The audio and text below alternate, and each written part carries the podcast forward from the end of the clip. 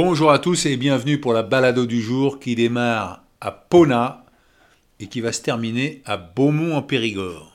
Si tout va bien. Et là, j'ai été hébergé par mon ami Thierry et sa femme Laure-Hélène. Euh, Thierry, on s'est rencontrés au théâtre. On a joué dans une pièce de Jérôme Savary qui s'appelait Zazou. Et ça, c'était il y a 30 ans. Depuis, Thierry, il vit à Pona dans le Périgord et maintenant, il travaille le bois. Qu'est-ce qui te rend heureux, Thierry? Le bois. Le bois. Tous les bois. Bon, t'as bien. pas dit ça la première fois que je t'ai posé la question. hein. Bah, viens à table, toi, au lieu de parler en cuisine. non, mais je te jure. Le bois. Ouais, mais t'as bien un bois que tu préfères à un autre. Euh, Non, tous les bois. Tout ce qui est arbre, bois, me parle et me rend heureux. Hier, j'ai bossé du buis. J'ai tourné un truc en buis. Demain, je vais sûrement aller commencer à taper une bille de pain pour faire des poutres, des planches, des tout ce que tu veux. Et le métier de comédien te manque pas? Ah, sûrement pas. Non, ça c'est plutôt, euh, c'est plutôt une délivrance de ne plus avoir affaire à ça. Et tu peux expliquer pourquoi t'es tombé là-dedans? Donc, euh, Pourquoi t'as fait comédien alors que c'était une punition? Ah mais j'ai pas choisi. C'est, on, on m'a choisi. Oui, mais t'aurais pu dire non. Ah mais non, tu peux pas refuser un truc euh, quand t'es gamin et qu'on te propose des ponts d'or euh, et puis qu'on t'envoie à l'autre bout du monde faire des trucs et des machins de folie. euh, T'as rien à. Tu peux pas dire non, quoi. Bon, les Ponts d'Or, c'était pour jouer pirate sous la direction de Roman Polanski quand même. Soit. Et pour Mais- autant, une fois que ça c'est fait, c'est fait. Ouais. Mais si c'est pas ça que tu voulais faire à la base, bah, euh, arrive un jour où tu reviens vers ce que tu veux vraiment faire. Toi, ce plaisir du bois, tu le dates de quand? Oh, mais moi, ça- c'était dès le début. Bah, dès, dès tout petit, ma première sculpture euh, je- importante, enfin un truc, euh, ah, j'avais 14 ans. Et, et à l'école, euh, quand été minot, euh, je taillais mes crayons, euh, je faisais des petites têtes dans mon bout de crayon à papier. Donc euh, c'était bien avant, mais bien avant d'avoir la moindre velléité de, de passer à, à la comédie. J'aurais, j'aurais bien mieux préféré faire euh, l'école boule, euh, des trucs comme ça, quoi. Mais je me suis éclaté, hein, en tant que comédien. je- je- j'ai pris autant de bonheur que de malheur.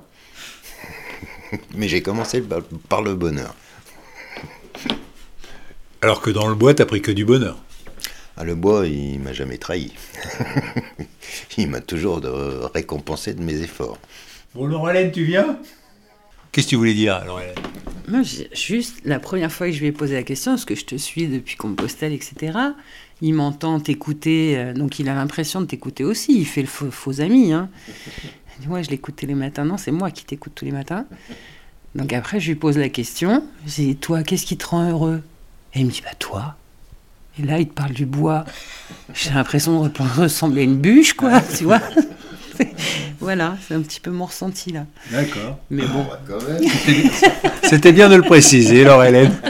Et toi, qu'est-ce qui te rend heureuse, Laurelène Mes enfants, vraiment. C'est mon bonheur. C'est ma réussite, c'est mon bonheur. Et de l'avoir pu les voir là ce week-end, tous les trois. euh, Enfin, mes enfants, mes petits-enfants. Et ça fait beaucoup de monde tout ça. ouais. Ça en fait quatre, ouais. Voilà, c'est ça ma joie. Mais euh, comme j'entends aussi beaucoup euh, tous ceux qui te parlent, et, et je réfléchis beaucoup à ça, et je crois que le fait de se lever le matin et d'être en bonne santé, c'est déjà une bonne chose. Et il y a une phrase aussi qui m'a beaucoup résonné, c'était on n'a que les bons moments qu'on se donne. Et voilà, et ça j'essaye de l'appliquer et prendre les toutes les petites parenthèses qui se présentent, et ben je les prends. C'est quoi le dernier bon moment que tu t'es pris? Eh ben, c'est une bonne balade hier avec mon fils, mais qui était un peu pleine de tension parce qu'il a un gros malamute, donc c'est un peu pénible, parce qu'il faut pas croiser d'autres chiens. Mais, mais voilà, prendre un, un bol d'air avec ses enfants dans la campagne, euh, profiter des bons moments. Merci pour votre accueil. Ah, mais euh, tu es le bienvenu. C'est vrai. Comme si- d'habitude. Même si t'es jamais au courant. Oui, parce qu'à chaque fois que je viens, je, je préviens pas mon ami. Je préviens sa femme. Allez, ciao tous les deux. Ouais. Ciao. Et bon chemin. Merci. J'ai laissé Thierry aller travailler son bois. Impressionnant, hein, toutes les machines qu'il a. Il a des grumes qui attendent. Il les débite lui-même en planche. Et après, il construit toutes sortes de choses. À la maison, c'est lui qui a fait notre bibliothèque et la table sur laquelle on mange. Donc autant vous dire que il fait partie de la famille. Quant à Laure Hélène, elle est cuisinière et elle est partie préparer le repas pour les élèves de l'école de Calès. Elle fait partie du collectif euh, Les Pieds dans le Plat, qui a pour but de promouvoir le bio dans les cantines scolaires et même pour les EHPAD aussi. Enfin, elle est très investie là-dedans. Et moi, l'étape démarre euh, dans le brouillard. Enfin, c'est une brume, c'est très joli, le soleil est, juste derrière. T'en vois à 50 mètres et ça gazouille. Ah, il y a un chevreuil. Voilà, il était dans le pré là. C'est drôle parce que je pense qu'il n'aurait pas bougé, je l'aurais pas vraiment vu dans le brouillard. Mais là, il est parti pour aller se cacher dans le bois sur ma droite. Je suis légèrement sur euh, une crête à la sortie de Calès. C'est fou parce qu'il y avait un fil pour empêcher de passer, mais il a sauté le fil en deux temps, trois mouvements. J'approche d'une ferme et il y a un chien assez agressif. Puis j'allais tourner à droite il y a un monsieur qui m'a dit c'est privé là-bas. Comme dans le brouillard, on entend une voix mais on voit pas. Je m'approche. Bonjour monsieur. C'est vous qui m'avez dit que c'était privé là-bas? Bah, Parce que le GPS il me faisait passer là-bas. Parce qu'en plus c'est pas marqué chemin privé. Je vais pas marquer à tous mes chemins privés partout, sinon il y aurait des pancartes partout. Est-ce que je avoir votre prénom? Oui, Fabien. Qu'est-ce qui vous rend heureux Fabien? Pour le moment, pas grand-chose. Ah bon Pourquoi? Non, mais il y a, y y du travail, là, j'ai pas le temps de savoir si je suis heureux ou pas. C'est vrai? Ah oui. Pourtant vous avez l'air souriant. euh. Ah non, non, non, non, mais là on est en pleine période de, de semis et, et l'enrubanage pour les vaches, j'ai pas le temps de, de me poser la question si je suis heureux ou pas. Là, faut avancer, et puis voilà. Eh, tous les jours, faut faire son bout de chemin. Et autrement vous faites de la vache, euh, c'est de la Vache Prime laitière. Holstein Prim- non, Il n'y a pas que de la Primostein. Il y a de la Brune des Alpes et de la Vosgienne. Et c'est quoi les différences en deux mots euh, Bah, les, les Vosgiennes et Brunes des Alpes, elles sont plus portées sur le pâturage. Parce que moi, je fais du pâturage, c'est pour ça. Et qu'est-ce qui vous a donné envie d'être agriculteur?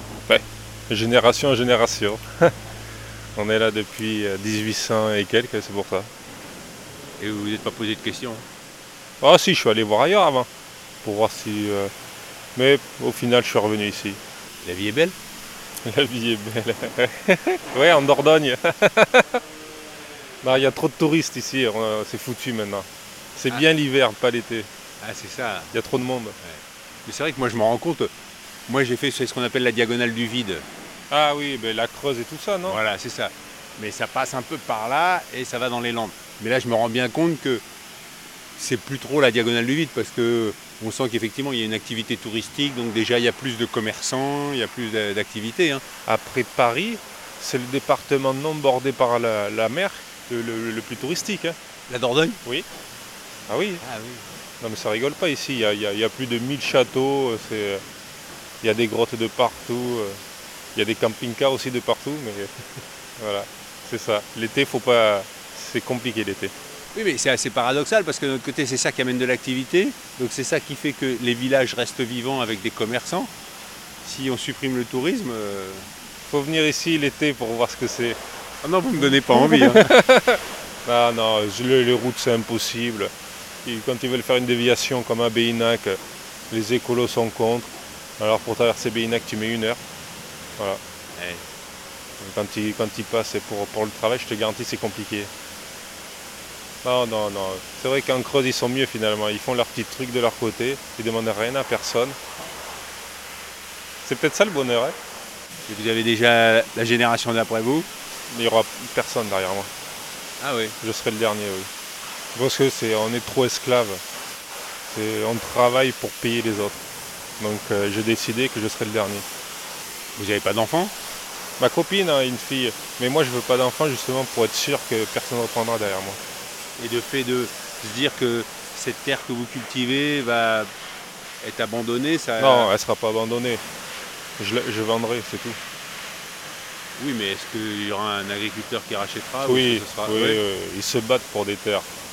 Il y a des méthaniseurs de partout, ils sont en train de tuer l'agriculture. Les méthaniseurs, ils, ils ont fait monter les prix, ils rachètent tout. euh, on est mort, c'est fini. Ici, c'est mort ici l'élevage.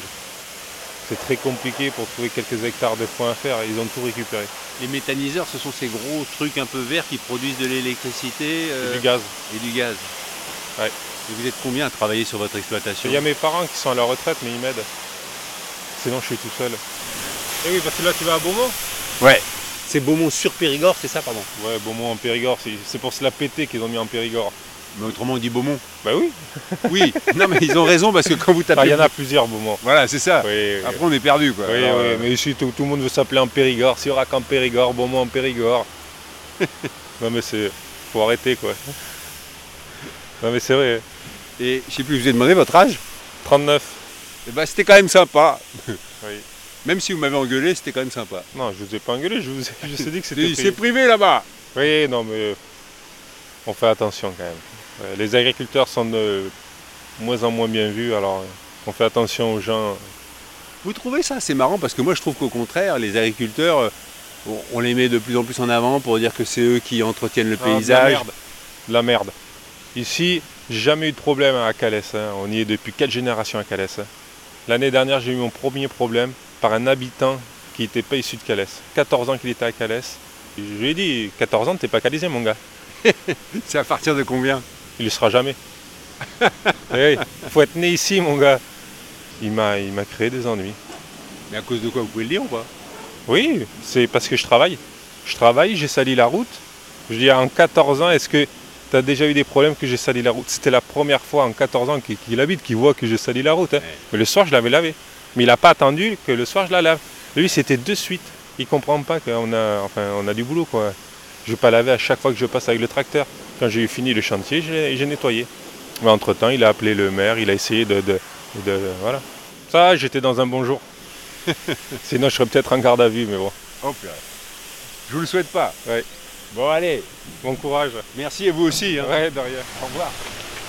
Toutes les vaches qui me regardent, et Fabien qui repart avec sa brouette et son chien.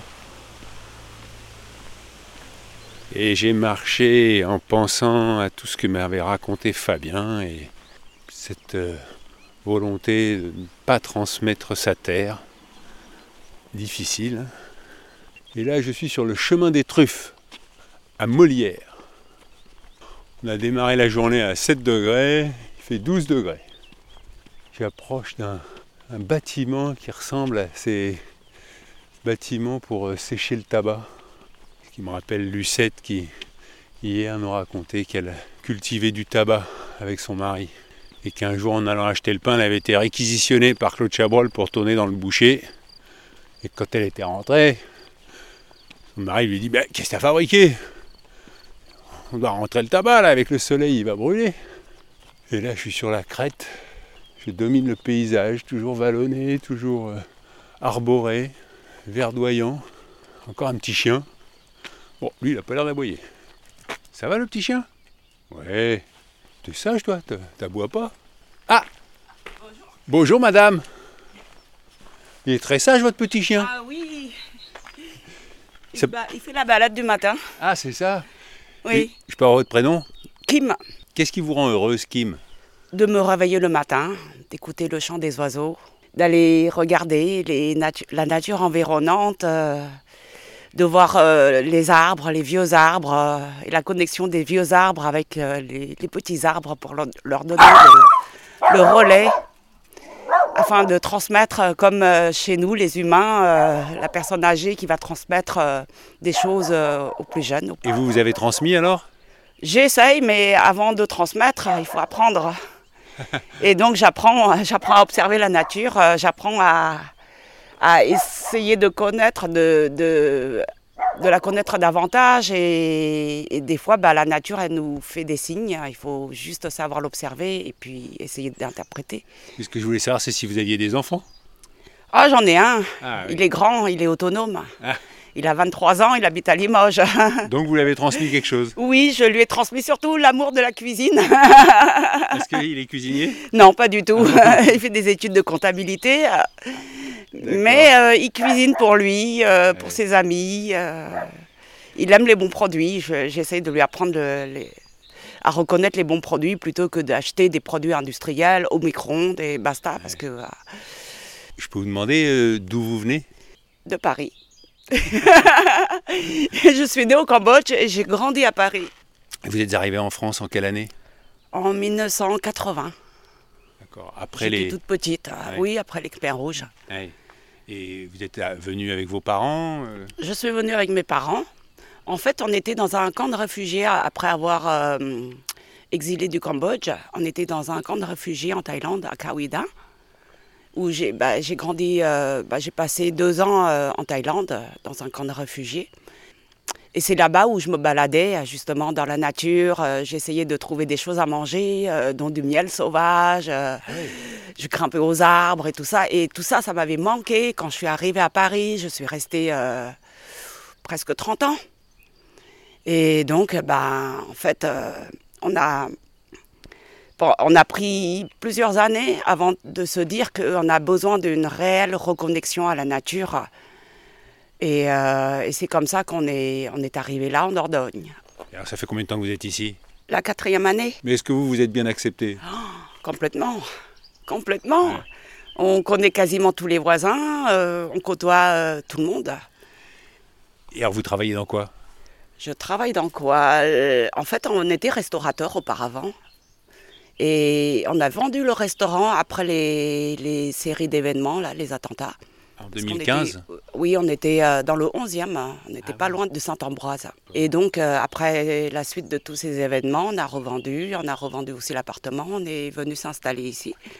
Et maintenant, eh bien, euh, on se réimplante ici, on va créer des gîtes, des chambres d'hôtes euh, et plus tard des tables d'hôtes. Là, justement, en train de- on est en train de faire notre jardin sur sol vivant.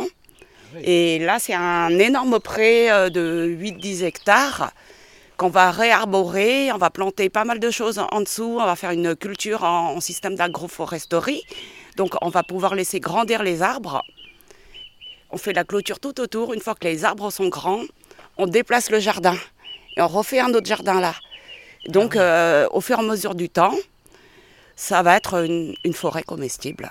Donc ça, c'est le but, mais le but d'ici là, 15-20 ans. Ah oui, peut-être pas le temps d'en profiter, hein, mais la nouvelle génération va pouvoir en profiter justement. Vous parlez de transmission. euh, Je veux faire des haies comestibles tout le long, tout le long. Et c'est un grand travail parce qu'on part de rien, on a tout appris, enfin tout appris, on continue à apprendre bien sûr. Et donc euh, on a été beaucoup aidés justement par les voisins qui ont été là, qui sont venus nous dire bonjour, on a fait connaissance, on va installer des ruches chez un voisin qui a des ruches et qui va pouvoir justement nous faire le prof. Ah. Et euh, donc, non, non, c'est formidable. La région est formidable. Il y a une mixité de population incroyable. Euh, Les gens sont ouverts. hein. Vous pouvez aller euh, n'importe où, sur n'importe quel chemin. Euh, ici, là, à Molière, les gens ils vous accueillent à bras ouverts. Vous restez même pour dîner. Euh, parfois même, il y a le gîte et le couvert. Il y a trois jours, il y a eu des, des amis d'un forum de champignons. On a fait connaissance juste sur Internet et je leur ai dit, bah, venez passer le week-end. Alors, vous savez quoi? Ils ont planté leur tente là Ouais. Ils sont restés deux jours. Et c'était formidable. On a fait des balades, euh, on a été dans la nature. Je leur ai montré les champignons, les arbres, les interconnexions entre elles. euh, Ah ouais. Pourquoi, comment, qu'est-ce qui se passe Donc, ce sont des questions que je me pose tous les jours. Il y a des champignons en ce moment déjà? Il y a les mousserons de la Saint-Georges. Ah. Apparemment, les cèpes commencent doucement. Je ne les ai pas encore aperçus. Mais bon, j'ai quelques petits secrets. euh, il faut juste observer quelques insectes, euh, voir où ils sont. euh, et c'est comme ça qu'on peut trouver les petits bouchons euh, qui sont cachés sous les feuilles. Ah, mon mari Bonjour monsieur, je m'appelle Hervé. Pierre. Enchanté Pierre. Moi de même. Et vous, qu'est-ce qui vous rend heureux Pierre? L'endroit, le village, le calme, la verdure et les espaces naturels. Ici, on est à l'intersection de plusieurs forêts. On voit passer beaucoup d'animaux, beaucoup d'insectes Et c'est seulement grâce à une prairie euh, naturelle comme ça qui plaît beaucoup à, à la faune locale. Alors tous les chasseurs bien sûr sont au courant que les animaux passent par ici, ce qui nous vaut d'être visités régulièrement par ces mêmes chasseurs, euh, tout l'hiver, tous les dimanches. Euh, nous en avons besoin parce qu'on a beaucoup de sangliers qui laissent beaucoup de traces derrière eux malgré qu'on ne les voit pas souvent. Et alors, ce qui m'amuse, c'est que vous dites que ce que vous aimez, c'est le, le silence, mais je vois que vous avez des écouteurs. Oui, c'est vrai. c'est pour casser un petit peu ce silence. Ah, d'accord. Voilà, Ok. seulement par moment. Euh, Kim, alors là, on est dans un pré. euh, Est-ce qu'il y a de la truffe là? Euh, on va aller voir si vous voulez. Ah Non, mais les truffes d'été, c'est plutôt là-bas. Parce que c'est ça, je, je pensais que vous alliez me dire, ah ben non, c'est pas la saison pour vous dire, parce que Bah, pour fait, moi, les truffes, c'était euh, euh, décembre, janvier, février, mais. pour la truffe d'hiver. Ah, Et oui, là, euh, les truffes d'été commencent à arriver. Vous avez étudié tout ça ou c'est juste euh, euh, une connaissance euh, sur le terrain et comme vous me disiez de transmission? C'est- tout un ensemble. Des transmissions par les anciens, que ce soit les, les bouquins de, de Sourza, euh, Hervé Covès, justement, euh, euh, plus les forums aussi. Il y a pas mal de forums de champignons et des forums spécialisés aussi pour la truffe, comme grossetruffe.com, que j'adore. D'ailleurs, on se fait une réunion tous les ans. Ah oui. Et, euh, et c'est hyper convivial en fait. La truffe elle réunit beaucoup de monde et ça forme un, un cercle. Là. Là, on est dans un petit sous-bois, il y a des chênes. Ça, c'est une petite orchidée, c'est ça, cette oui, fleur euh, oui, c'est violette une orchidée purpurea. Il y a trois jours, deux, deux jours, on avait déjà sorti trois truffes. Elles n'étaient pas tout à fait mûres encore. Les truffes Ah oui, d'été, elles commencent à point. D'ici là, trois semaines, euh, un mois. C'est pas encore à l'optimum. Alors, qu'est-ce que c'est ça, Kim? C'est le mousseron de la Saint-Georges, Calocip gambosa. C'est un champignon printanier qui arrive euh, simultanément, voire euh, après la morie, qui a une forte odeur de farine, fraîche. Ah oui. Et tout blanc avec un petit chapeau euh, beige, c'est Oui. très joli quoi. hein. Il y a plusieurs quand même variétés de, de tricolum. Enfin, dans la même variété, on peut en trouver apparemment des jaunes ou un petit peu bruns. Et puis suivant dans le milieu dans lequel il grandit aussi. Je vais faire une photo Bien euh, avec vous et le champignon. Oui. Et, et Kim, le Cambodge vous manque pas trop? En fait, je suis jamais retournée encore. J'a- J'attends un petit peu, peut-être d'ici là 4-5 ans, et je vais y aller avec mon fils Ah oui. pour qu'on découvre ensemble. Donc euh, non, le Cambodge, euh, je le mets en suspens pour le moment. Euh, là, je suis euh, en train de, de réaliser des choses ici qui me prennent du temps. Et puis, en même temps, j'ai besoin d'être ici, de m'ancrer déjà ici, de, de me de me rattacher complètement euh, pour pouvoir euh, aller euh, au Cambodge parce que c'est des anciens souvenirs et tout ça. Et j'ai envie d'y aller quand je suis assez forte en fait. Donc on est allé ramasser les champignons, Kim m'a montré les truffières, Pierre est parti travailler au Bourna. Le Bourna, c'est une bouse de vache qui est colonisée par des abeilles sauvages et qui font leur ruche dedans, donc autant vous dire que le miel, il est parfumé. Et là-bas, au Bourna, c'est un parc à thème. Et c'est le, thème, c'est les années 1900. Alors, sur un parc, il m'a raconté, Pierre, il y a 8 hectares euh, où euh, tout est en rapport avec euh, les années 1900, les métiers, même la grande roue. Il y a une grande roue qui date de cette époque-là. Et en plus, c'est un, un parc euh, très soucieux de l'environnement, puisqu'ils ont le label Green Globe. Donc ça, c'était bien. Et puis, euh, alors Kim, elle avait trouvé les- une poignée de mousserons de la Saint-Georges. On les appelle comme ça parce qu'on les trouve à partir du 23 avril. Elle m'a fait une omelette. Je me suis régalé, mais c'était exceptionnel. Merci Kim. Ben merci, avec plaisir. Et, euh, et puis là, il y a Sylvain. Et Sylvain qui travaille aussi, qui est aussi passionné des champignons. Qu'est-ce qui te rend heureux? Juste euh, ce décor. La, verdure qui revient, les champignons qui arrivent, c'est extraordinaire. C'est depuis petit, c'est quelque chose qui m'a attrapé. La nature m'a attrapé, j'adore tout dans la nature, la pêche, euh, même la chasse à l'époque, même si maintenant je suis un peu moins. Mais, euh, mais l'observation, moi, c'est le long terme, voir tout- toutes les choses évoluer, c'est ça que j'aime beaucoup. Tu dis ça et à côté de ça, tu as fait des études d'informatique. J'ai- j'ai- ouais, j'ai pas fait des études, j'ai été euh, converti à faire de l'informatique en sortant de l'armée en fait. Mais, euh, mais oui, j'aimais beaucoup l'informatique, mais ça n'a rien à voir, c'est pas, c'est pas la même passion. pas du tout. La preuve, c'est qu'aujourd'hui, tu as arrêté l'informatique. Oui, j'ai arrêté plus ou moins. Ça m'arrive de temps en temps encore de toucher des ordis, de réparer pour les gens que je connais, etc. Mais, euh, mais j'arrive plus à trouver le, le- le- ce que j'aimais dedans. Donc Ouais. euh, non, non, je me, suis, je me suis tourné entièrement vers la nature. Et donc, comme ça, tu, tu partages le quotidien de Kim et Pierre ici. Exactement, ouais, exactement. Bon, ben, euh, merci vraiment euh, pour votre accueil et puis euh, Bah, bonne, au plaisir. hein. bonne, chance pour votre nouveau, bonne chance pour votre nouveau projet, votre nouvelle aventure. Et, et si on veut en savoir plus, eh bien, il y a la page euh, Chloé Masson euh, sur Facebook. Exactement. Merci beaucoup. Super. Merci beaucoup. Merci. Allez, ciao. Allez, bon voyage. Oh là là, le Queen Amman. Voilà, j'aurais- j'aurais pas dû me resservir, hein, Chloé. Allez, salut Corso. Le petit chien qui aboie pas trop. Il y a des rencontres comme ça qui sont nourrissantes. On a parlé du Cambodge, parce que moi c'est vrai que je suis allé au Cambodge avec, euh, Ratanak, le Cambodgien que la famille avait accueilli en 1975. Et on est parlé un peu avec euh, Kim. Et puis Kim m'a dit que en fait, elle rêvait de faire le chemin de Saint-Jacques et que et que quand elle a été naturalisée, elle a pris comme prénom français euh, Chloé. Et sur la gauche, un pré avec des limousines et en face de moi, une plantation de noyers. Alors après, j'ai traversé Molière, hein, qui s'écrit comme l'auteur, mais avec un S.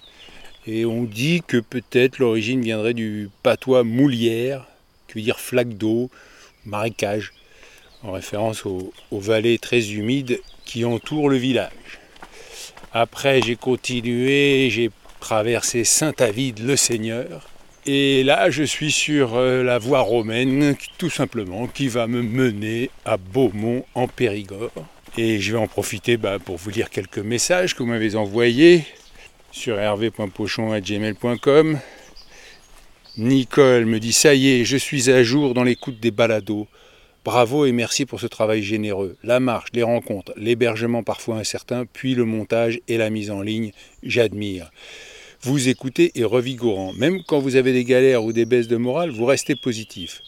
Ce lundi 1er mai, pendant le repas de midi, j'ai parlé de votre travail à mes deux enfants de 18 et 16 ans. Ils se sont exclamés en chœur qu'ils avaient entendu parler de la diagonale du vide en cours de géographie au collège. Ce qui me rend heureuse en ce moment, c'est ma famille et la pratique musicale, chant choral, hautbois et flûte à bec. Bonne continuation Hervé. Sophie, en Isère, rhodanienne. Merci Sophie pour vos encouragements. Nicole, bonjour Hervé, ça y est, je t'ai rattrapé. Mes excuses pour le tutoiement, mais étant légèrement plus âgé, ça me paraît naturel. Voici un signe de sympathie. Oui, à raison de 3 ou 4 sessions par jour à vitesse 1,3, je t'ai rattrapé ce lundi 1er mai, jour de la fête du travail. Quelle déception lorsque j'ai appris que tu avais fait l'impasse sur mon village. Pourtant, une balise de cette voie jacquère située à exactement 1000 km de Compostelle. Une borne des 1000 km marque cette particularité. Possédant deux églises côte à côte et deux rivières qui portent le même nom, mais surtout des personnages hauts en couleur, tu es passé juste à côté de Mousté. Enfin, on ne peut pas passer partout. Mais ce n'est pas là la motivation de ma bafouille. En effet, malgré l'effet de dépendance que procurent tes aventures, maintes fois décrits par tes auditeurs, j'étais presque arrivé à vouloir abandonner l'écoute. J'étais dans un état nauséeux, proche de l'écœurement de cette dégoulinade de gens heureux dans un monde idéal qui ne parlait que de leur retraite, leur famille, leurs projets, sans considération pour l'urgence dans laquelle nous vivons tous. Bref, un condensé d'individualisme. L'urgence de laquelle je parle, c'est l'urgence climatique, bien sûr. Ces gens ne vivent-ils pas dans le même monde que moi? Et puis je ne saurais dire à partir de quand, ou plutôt à partir d'où, mais plus tu descendais dans le sud-ouest, plus il y en a eu. Au début, des remarques, au passage, sur les changements de la nature, puis des tirades entières sur la décomposition du monde et comment faire sa part de colibri. L'interview d'Yvan le forestier au sujet de la forêt m'a particulièrement touché car elle fait écho avec ce que nous vivons depuis des décennies. Tout ce qu'il dit à 200% est tellement vrai. Je vous invite à réécouter l'étape 35 de Saint-Mère-les-Oussines à Quassac. Question, cette évolution est-elle le reflet de la réalité du terrain ou de ta réalité à toi par ta sélection des personnages et témoignages que nous écoutons? Alors je continue à t'écouter, d'autant que tu ne vas pas tarder à arriver dans les Landes, mais encore une fois, apparemment sans passer par Moustet. Pourtant, si on devait se fier à la logique du vide de la diagonale, ce serait bien par le nord des Landes qu'il faudrait passer. C'est un territoire délaissé de tous, comme s'il n'existait pas. Il est abandonné aux plantations de pins, non ce n'est pas une forêt, de maïs et de carottes intensives avec une densité de population de 8,8 habitants au kilomètre carré. La Creuse, souvent prise en exemple pour cet indicateur, c'est 21 habitants au kilomètre carré. Les activités économiques et sociales sont en rapport. Le sud des Landes, par où tu vas passer, est complètement différent. Il y a plus de gens, plus d'activités économiques, une vraie agriculture, des anciens et néo-ruraux. Sur la côte atlantique où tu vas arriver, n'en parlons pas, tourisme à fond. Pourtant, cette haute lande, autrefois nommée Grande Lande, abrite quelques personnes de bonne volonté qui luttent à leur niveau pour un avenir moins pire à défaut de meilleur. Souvent considérés comme monotones, les paysages ne révèlent leur beauté qu'à celui qui a la patience de savoir les voir rarement aux passants pressés. Qu'est-ce qui me rend heureuse? Bof, dans le présent, pas de réponse originale en dehors des sempiternels famille, amis, santé. Je préfère transformer un peu la question en qu'est-ce qui me rendrait heureuse? Toucher le plus de personnes possible avec mes actions pour qu'une prise de conscience plus vaste s'opère, afin de laisser un monde vivable à nos petits-enfants. Ça fait pas mal d'années que j'ai aussi envie de prendre la route nomade des rencontres, mais je n'ai pas encore trouvé la solution du comment. Et surtout, pour le moment, ce n'est pas possible. Mais un jour, je le ferai, même si c'est à 90 ans. Allez, bonne route à toi. Je te souhaite plein de petits bonheurs et un grand bonheur pour toute ta famille. Si tu décides de t'aventurer dans le vrai vide, sache que je peux t'héberger dans ma modeste maison. Attention, je suis très loin du luxe des chambres d'hôtes. Peut-être après cette diagonale pour un nouveau projet. Tu as mes coordonnées en signature.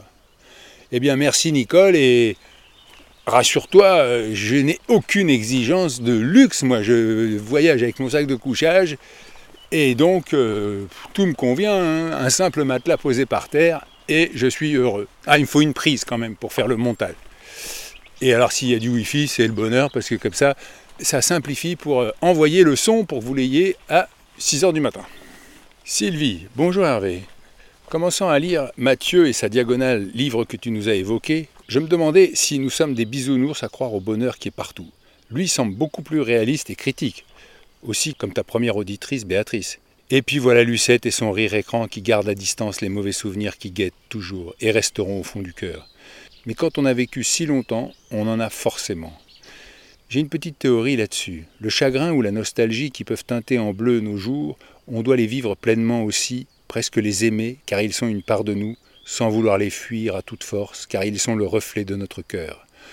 Le marin ne lutte pas contre la tempête, il va avec, sous peine autrement de fracasser son navire. Mais il est vrai que parfois on ne peut s'en éloigner pour se reposer. J'ai éprouvé cette dualité à la mort de mon père, où j'étais à la fois triste de son départ et émerveillé de la beauté de la nature à l'automne autour du lac d'Annecy, tristesse et joie se donnant la main. Tout ça pour dire que même la tristesse peut faire partie intégrante du bonheur de vivre encore.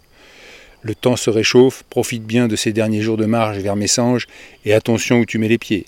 Ultreya, une Sylvie parmi d'autres que je salue. Merci Sylvie, et le livre, ben, c'est le livre de Mathieu Mouillet, La Diagonale du Vide, Voyage exotique en France.